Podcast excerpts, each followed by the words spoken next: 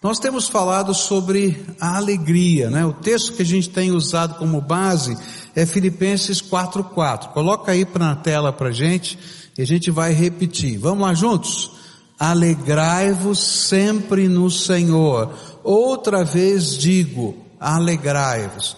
E a pergunta que a gente fez para esse texto é como é que a gente se alegra no Senhor e como é que a gente consegue se alegrar sempre no Senhor. E nós começamos a estudar esse texto e a gente viu algumas coisas que a gente pode se alegrar sempre no Senhor. Primeira coisa que a gente viu foi a alegria da salvação. Quando a gente entende tudo que significa a nossa salvação, a gente tem que se alegrar no Senhor.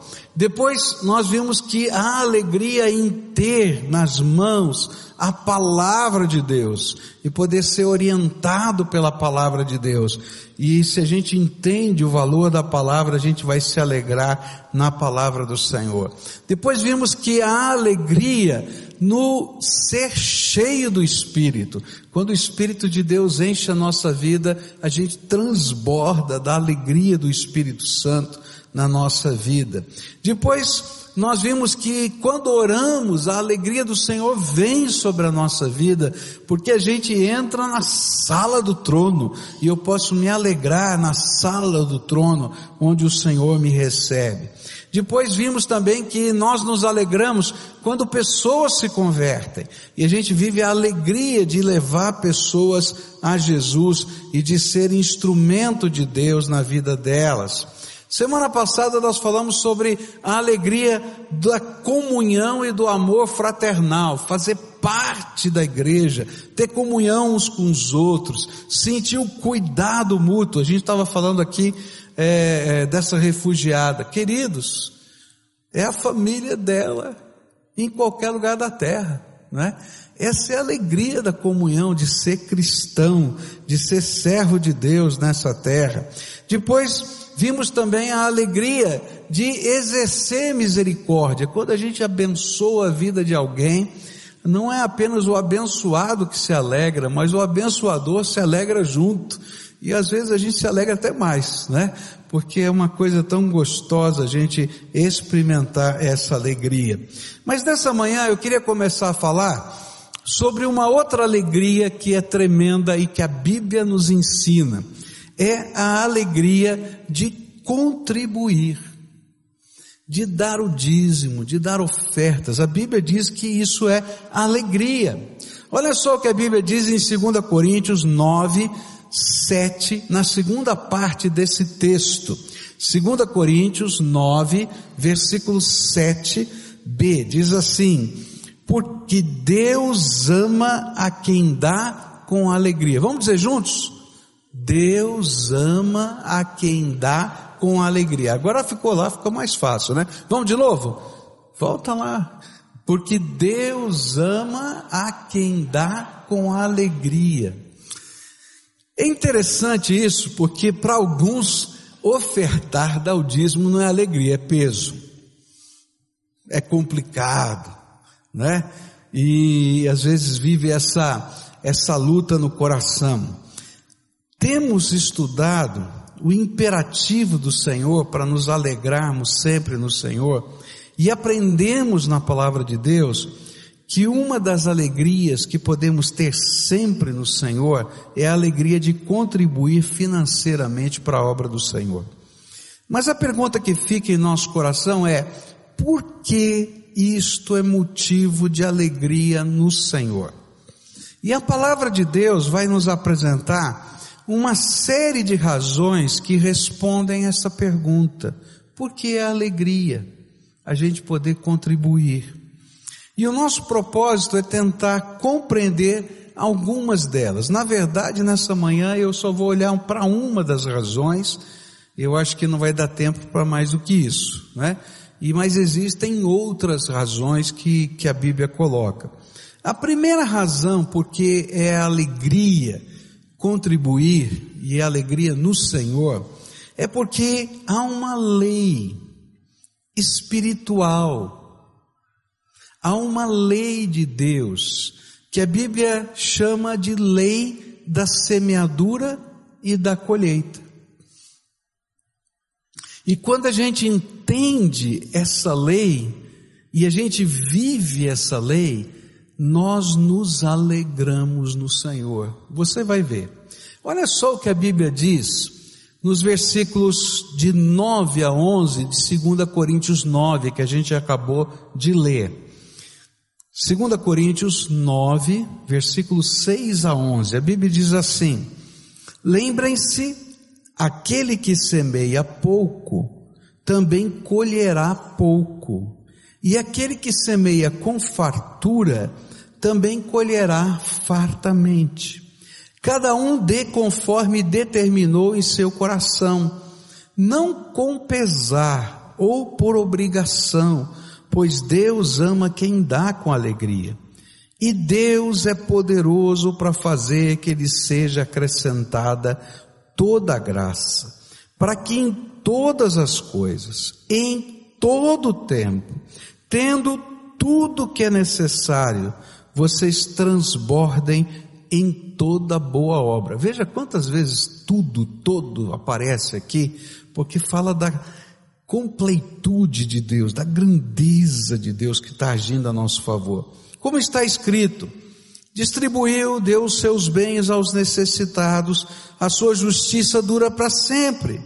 Aquele que supre a semente ao que semeia e o pão ao que come, também lhe suprirá e multiplicará a semente e fará crescer os frutos da sua justiça. Vocês serão enriquecidos de todas as formas, para que possam ser generosos em qualquer ocasião e por nosso intermédio a sua generosidade resulte em ação de graças a Deus. Que coisa tremenda! Há alguns anos atrás eu assisti um filme e eu achei muito interessante, porque era uma situação que havia acabado a guerra e tinha uma família que trabalhava é, no campo, tinha uma pequena fazenda e estavam passando por muita necessidade, muita necessidade, tinha acabado toda a comida e essa senhora que estava liderando a família, que era viúva de guerra, ela tinha um saco de grãos. E todo mundo da família dizia assim: Nós vamos comer o saco de grãos, porque é a, a única comida que a gente tem. E ela dizia: Não, porque esses grãos são a semente que a gente vai plantar na terra. Porque se a gente não tiver semente, nós vamos continuar com fome para sempre. Mas se a gente plantar essa semente no tempo certo, não vai ter um saco só e a nossa família vai ser sustentada. E ela brigava com a família que queria comer os grãos. E ela dizia: Não, essa é a semente. E chegou o tempo, e ela semeou a terra. E eles estavam passando por muita necessidade. Mas na época da colheita veio abundância. Eu fiquei me lembrando desse filme que eu assisti há muitos anos atrás e fiquei pensando naquilo que a Bíblia está falando. Na dinâmica espiritual da vida, há uma lei tremendamente fundamentada nas Escrituras, que é chamada lei da semeadura e da colheita. Paulo vai tomar o exemplo da, da, agricultura e afirma que se alguém tem um campo que suporta uma determinada quantidade de sementes, presta atenção, porque é proporcional isso tá? A gente vai fazer segundo aquilo que Deus tem nos dado. E decide semear menos do que o campo suporta. Então vamos dizer assim, o campo suporta X de semente. E ele tem a semente, mas ele não planta na mesma proporção que o campo suporta. Certamente ele vai colher menos do que poderia colher naquele campo. É isso que Paulo está falando. E assim também é quando a questão das contribuições financeiras. No reino de Deus, essa lei funciona. À medida que você aprende a semear com o tamanho dos recursos que Deus tem te dado e que eles são disponíveis, mais você receberá para ser útil no reino de Deus. Pois quem lhe deu as sementes foi Deus, e você é servo dele nesta terra, para andar segundo os seus planos e os seus propósitos. E esse é, é o princípio da lei da semeadura e da colheita. Paulo vai dizer isso. Deus é poderoso para fazer que lhe seja acrescentada toda a graça, para que em todas as coisas, em todo o tempo, tendo tudo o que é necessário, vocês transbordem em toda boa obra. Olha que coisa. Aquele que supra a semente ao que semeia e o pão ao que come, também lhe suprirá e multiplicará a semente e fará crescer os frutos da sua justiça, e vocês serão enriquecidos de todas as formas, para que possam ser generosos em qualquer ocasião. E perdi o restante do versículo aqui. Faltou o finalzinho que eu esqueci de copiar. Perdão. Gente, que coisa tremenda. Eu aprendi esse princípio da maneira mais complicada. Eu acho que os exemplos que a Bíblia mostra para a gente são para a gente entender a proporcionalidade, que em momentos difíceis a gente vive isso também. Quando os meus pais se separaram, né, a gente vivia com 100% do salário do papai, e de repente na separação a gente vive com uma porcentagem desse salário, não é? é, no começo da separação era 50%, depois foi caindo, chegou a 30% do salário do papai.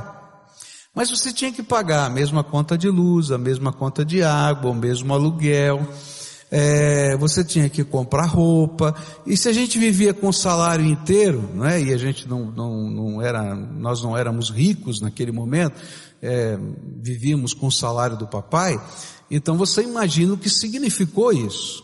E a mamãe estava muito doente, e nesse aspecto minha mãe era muito séria com Deus.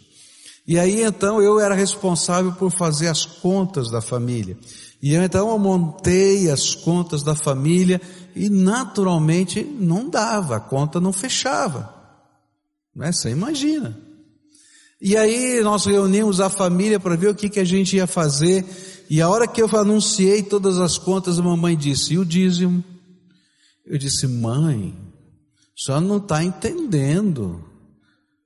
Não está entendendo. Olha aqui, não dá. E aí a mamãe disse assim, filho, se você não colocar primeiro Deus, aí é que não vai dar. E eu vou confessar, eu fiz na marra. É verdade, eu fiz na marra. Mas eu vi durante toda a minha adolescência, juventude e até hoje, esse princípio de Deus acontecendo na minha vida. Eu não estou falando que a gente vai ficar rico e que a gente está fazendo negócio com Deus. Eu estou falando de algo que é suprimento de Deus na nossa vida. Existe uma lei espiritual e quando nós entendemos essa lei, praticamos essa lei, nós desfrutamos da alegria para ser bênção nesta terra e participar e cooperar do reino de Deus. Mas isso não pode ser um peso, a Bíblia diz, mas sim uma atitude de fé, de louvor e de alegria. Eu acho que Deus coloca essa área na nossa vida como uma prova de fé. Você crê que sou eu que sustento você? Você crê que sou eu que abençoo você? Você crê que eu tenho meios que você não imagina para cuidar da sua vida? Então faça a prova de mim, é isso que a Bíblia diz. Dá o primeiro passo. Entra na lei da semeadura. Veja como Jesus ensinou esse mesmo princípio. A gente olhou Paulo falando sobre isso. Mas esse é um princípio que está no Novo e no Velho Testamento. Olha só o que Jesus vai ensinar sobre isso. Lucas 6, verso 38, diz assim: olha só, Jesus falando: deem e lhes será dado uma boa medida calcada, sacudida, transbordante será dada a vocês, pois a medida que usarem, também será usado para medir vocês. Uau! Esse finalzinho é complicado. Na lei da semeadura e da colheita, o que Deus está dizendo é assim: olha, na medida da sua fé, na medida da sua fidelidade, na medida do seu coração misericordioso, na medida em que você é capaz de entender que você é cooperador do reino, na medida que você está medindo essas coisas espirituais, eu vou medir você. Não sou eu que estou falando. Quem é que está falando? Jesus. É tremendo isso. Fica ainda mais claro à medida que você usa. Deus usa para com você e usa para com as pessoas também. Essa é uma coisa interessante, porque Deus está falando que não somente Ele usa essas medidas, mas em termos de vida, as pessoas usam essa medida para conosco. Olha, se você é mesquinho com os teus empregados, os seus empregados serão mesquinhos com você. Se você é mesquinho no sentido de ficar, né, fazendo conta das vírgulas, tá? As pessoas farão conta das vírgulas com você. Isso é uma realidade da vida. Olha para a sua própria vida. Na medida em que você mede, as pessoas medem você e Deus também mede você. Este sempre foi o princípio ensinado na palavra de Deus no Novo Testamento e no Velho Testamento. O Senhor nos desafia a entregar o nosso dízimo e as nossas ofertas alçadas e fazer prova se Ele não abriria janelas dos céus para nos abençoar. Olha só o que a Bíblia diz em Malaquias 3, versículos de 8 a 12. Eu pergunto, será que alguém pode roubar a Deus? E essa é uma pergunta complicada. Quem rouba é o quê? Eu não ouvi. Ladrão. Será que alguém pode roubar a Deus? Mas vocês têm roubado e ainda me perguntam: como é que estamos roubando? Vocês me roubam nos dízimos e nas ofertas. A gente precisa explicar esse versículo. Por que, que Deus está falando que é roubar? Porque na no ensino de Deus, a Bíblia está dizendo para a gente o seguinte: o Senhor é o dono de tudo. Tudo, até do ar que você respira. Porque na hora certa, Ele vai dizer: devolve aí o sopro da vida e você, ó, acabou. Não é verdade isso? E Ele diz: olha, eu coloco tudo nas tuas mãos. Mas eu quero pedir uma coisa, como sinal de que você entende que eu sou o dono e senhor de tudo. Me devolva a décima parte de tudo que eu te dei. Agora, se o dono de uma loja chegasse para você e dissesse assim: Olha, querido, quero te abençoar. Quero te abençoar. Tá? Então eu estou te dando, eu estou te colocando nas tuas mãos a minha loja. Você vai fazer o seguinte: de todo o lucro oferido nessa loja, 10% é meu, e o resto é teu, você usa como você quiser. E chegasse o primeiro mês, você não desce os 10%, desce o segundo, terceiro, quarto, cinco, do que chamaria você o dono da loja? Hein? Ladrão. É disso que a Bíblia está falando. Esse é o princípio. Mas olha só, ele diz assim: todos vocês que estão me roubando, e por isso eu amaldiçoo a nação toda. Eu, Senhor Todo-Poderoso, ordeno que tragam todos os seus dízimos aos depósitos do templo, para que haja bastante comida na minha casa. Ponham-me à prova e verão que eu abrirei as janelas do céu e farei cair sobre vocês as mais ricas bênçãos.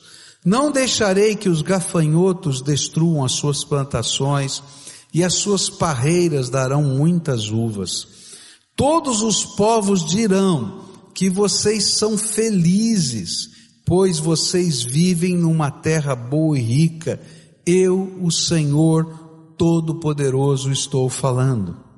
É interessante perceber que na visão de Deus, ainda que você tenha o direito de não aceitá-la, da mesma forma que podemos rejeitar o sacrifício de Jesus, quem não aprende a entregar os seus dízimos e ofertas é chamado de ladrão, porque ele não é capaz de reconhecer quem é o dono e senhor de todas as coisas, não é capaz de obedecer a sua ordem, nem tem alegria em ser cooperador da sua obra.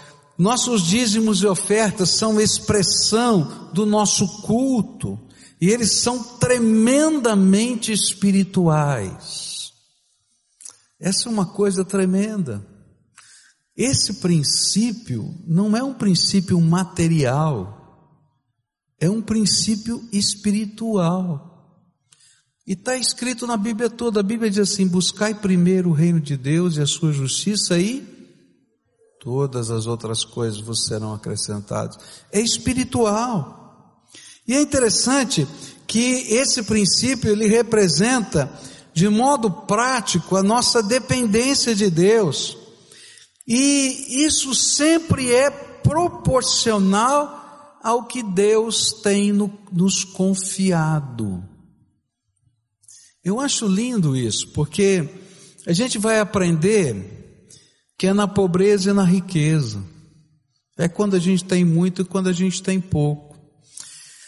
Eu nunca vou me esquecer de uma igreja que eu visitei na Índia. Essa imagem não sai da minha mente. Aquelas pessoas que frequentavam aquela igreja eram de uma de um vilarejo na Índia, né? E elas ganhavam per capita ali os membros daquela igreja em torno de 10 dólares por mês. 35 reais por mês para sustentar sua casa. Eu não estou brincando, é sério. E aí chegou o momento do ofertório. E eu fiquei impressionado. Chegou um senhor mais garboso, alegre, trazendo um prato na mão de arroz cru. Uma montanhazinha de arroz cru. Devia ter lá perto de um quilo de arroz. E ele colocou na mesa. E aí eu perguntei para o pastor: que é isso? É oferta dele. E aí ele disse para mim assim: você não entende o significado dessa oferta. Porque aqui as famílias plantam o arroz, colhem o arroz e guardam todo o arroz até a próxima colheita. Porque talvez seja só isso que eles tenham para comer. E esse arroz que ele está trazendo não é da colheita passada, é de hoje, é novinho. Ele está trazendo por fé. Aí eu vi uma senhora, eu não sei que legume era aquele, que, que, que hortaliça era aquela, não me lembro, tá? Vamos fazer de conta que é alface, tá bom? Ela veio com uma cabeça daquela hortaliça e colocou na mesa do Senhor. E aí cada um começou a trazer coisas. Eu fiquei pensando assim, que coisa linda. Porque o princípio está inculcado no coração. Porque o princípio é da proporcionalidade. E quando a gente aprende no pouco e no muito, Deus vai acrescentando graça na nossa vida. E essa é uma coisa tremenda, que é promessa de Deus e que é verdade de Deus. Há um princípio na Bíblia. Essa é uma regra básica. Primeiro Deus. Primeiro Deus. E isso vale para as nossas contribuições financeiras. Querido, se você deixar a sua oferta e o seu dízimo para o último dia do mês, você nunca vai dar. Até porque a Bíblia diz que a gente põe, quando a gente não separa, a gente bota num saco furado, põe por cima e sai por baixo. Mas quando a gente aprende esse princípio, Deus nos abençoa. E isso é tão interessante que ele percorre toda a Bíblia, tem N textos. Eu não tenho tempo aqui de ler, mas eu queria ler um, porque eu acho esse texto tremendo. 1 Reis 17, versos 10 a 16. E diz assim: Então Elias foi para Sarepta. E quando estava chegando ao portão da cidade, ele encontrou a viúva que estava catando lenha. E Elias disse a ela: Por favor, me dê um pouco de água para beber. E quando ela ia indo buscar a água, ele a chamou e disse: Traga pão também, por favor. Folgado esse profeta, né? Porém, ela respondeu: Juro pelo Deus vivo, o Senhor, que não tenho mais pão. Só tenho um punhado de farinha de trigo numa tigela e um pouco de azeite num jarro. E estou aqui catando uns dois pedaços de pau para cozinhar alguma coisa para mim e para o meu filho, e nós vamos comer e depois morreremos de fome. Não se preocupe, disse Elias, vá preparar a sua comida, mas primeiro faça um pãozinho com a farinha que você tem e traga-o para mim. E depois prepare o resto para você e para o seu filho. Pois o Senhor, o Deus de Israel, diz, diz isto: não acabará a farinha da sua tigela, e nem faltará azeite no seu jarro, até o dia em que eu, o Senhor, fizer cair a chuva. E então a viúva foi e fez como Elias tinha dito, e todos eles tiveram comida para muitos dias. Como o Senhor havia prometido por meio de, meio de Elias, não faltou farinha na tigela, nem azeite no jarro. Essa história para mim ela é tão significativa porque a gente vai ver primeiro uma viúva, não alguém que tinha posses. Segundo alguém que tinha uma porção para a família, só tinha para aquela refeição. E ela recebe uma ordem do profeta que só pode ser obedecida por fé. Vai e assa primeiro para o profeta. O profeta ali ele simboliza Deus trabalhando na terra. É um símbolo. E ela prepara então um pãozinho e dá um pouco d'água, porque era tudo que eles tinham para comer. Mas a promessa de Deus se cumpriu. Não faltou farinha nem azeite. O que Deus está falando não é que você vai ficar rico e que dízimo e oferta é plano de investimento, está entendendo? Você não vai receber dividendos mas você tem a promessa de Deus de que Ele vai suprir a tua vida e vai abençoar a tua vida. Você tem a promessa de Deus que toda obra das suas mãos vai dar certo, vai prosperar, porque Deus vai abençoar as suas mãos. E a gente vai ver a graça de Deus fluindo na nossa vida. É um princípio. É um princípio de fé. Estava havendo guerra em Angola e nessa guerra a cidade de Lobito foi, foi sitiada. De um lado estava o exército eh, do governo, do outro lado estavam os rebeldes e ninguém podia sair nem entrar na cidade, e quando você tem isso, a comida acaba na cidade. E o único lugar que tinha quatro toneladas de fubá era a igreja, que eles tinham recebido antes do cerco quatro toneladas de fubá. Só tinha fubá, mas era a única comida de toda a cidade. E o povo vinha para a porta da igreja para comer fubá com água, fubá com água, fubá quente, fubá frio, tanto faz, mas fubá com água. Mas ninguém morreu de fome. A missionária disse que não aguenta ver fubá até hoje. Mas não morreu de fome.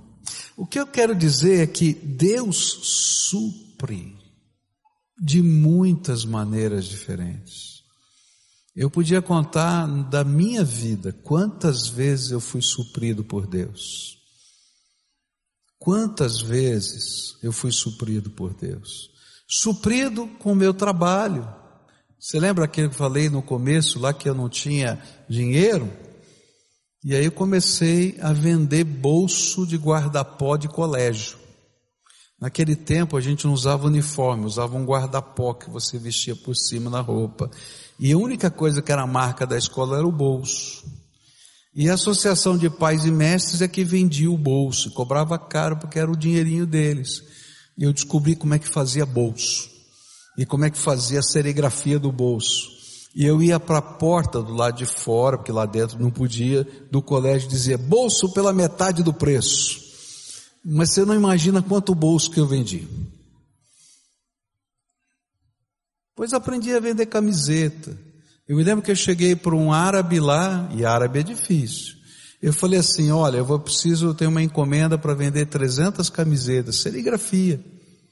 Mas eu não tenho dinheiro para comprar 300 camisetas. Você me vende faturado em sete dias, eu te dou um cheque. Eu tinha 16 anos ia dar um cheque para ele para cobrir o meu, o meu negócio. Você imagina um moleque de 16 anos ir lá comprar 300 camisetas lá na loja, não é? E o cara diz assim, não conheço você, não vem do fiado para quem eu não conheço. Eu cheguei nove horas da manhã lá, saí quatro da tarde.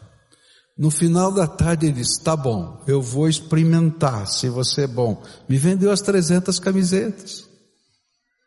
Dei o cheque. Mas ele, nenhum árabe faria isso, pode ter certeza. Consegui vender uma semana, antes de uma semana eu fui lá com o dinheiro na mão, falei, devolve aqui meu cheque, toma aqui o seu dinheiro. Aí ele olhou para mim assim, agora eu conheço você, e vou te ajudar. Esse homem não somente me dava as camisetas para vender, como ele ensinava a fazer o preço, me ensinava como cobrar e me ajudou até o último dia que eu trabalhei com serigrafia. Ele virou o meu, meu pai na área de comércio. E olha que eu não sou bom em comércio. Mas tinha um turco do meu lado lá que sabia. Isso é bênção de Deus. Você entende o que eu quero falar? É bênção de Deus, são maneiras de Deus, nessa dinâmica de mexer com as coisas da nossa vida. E eu queria desafiar você a pegar isso e descobrir a alegria de Deus. Quantas vezes eu dobrei o meu joelho e falei, Senhor, preciso de uma resposta tua. Me lembro quando o Michel estava para nascer, a grana estava muito curta, eu não tinha dinheiro para pensar em todas as coisas. Um dia, é, numa quarta-feira, eu à noite dobrei o meu joelho e falei: Senhor, eu preciso de um aumento. O senhor tem que me dar um aumento. Eu não vou falar com ninguém, porque o meu patrão é o Senhor. Sexta-feira, ligo o vice-presidente da igreja lá na cidade de São Paulo, onde eu estava, e disse assim: Olha, essa semana toda, desde quarta-feira, eu estou incomodado porque o pastor deve estar passando necessidade. Agora vem mais um filho. Eu quero dizer para o irmão, não vim na Assembleia domingo que eu vou propor um aumento de salário. Vai, aleluia. Entende como funciona? É a graça de Deus. A gente é fiel no pouco, Deus é fiel no muito.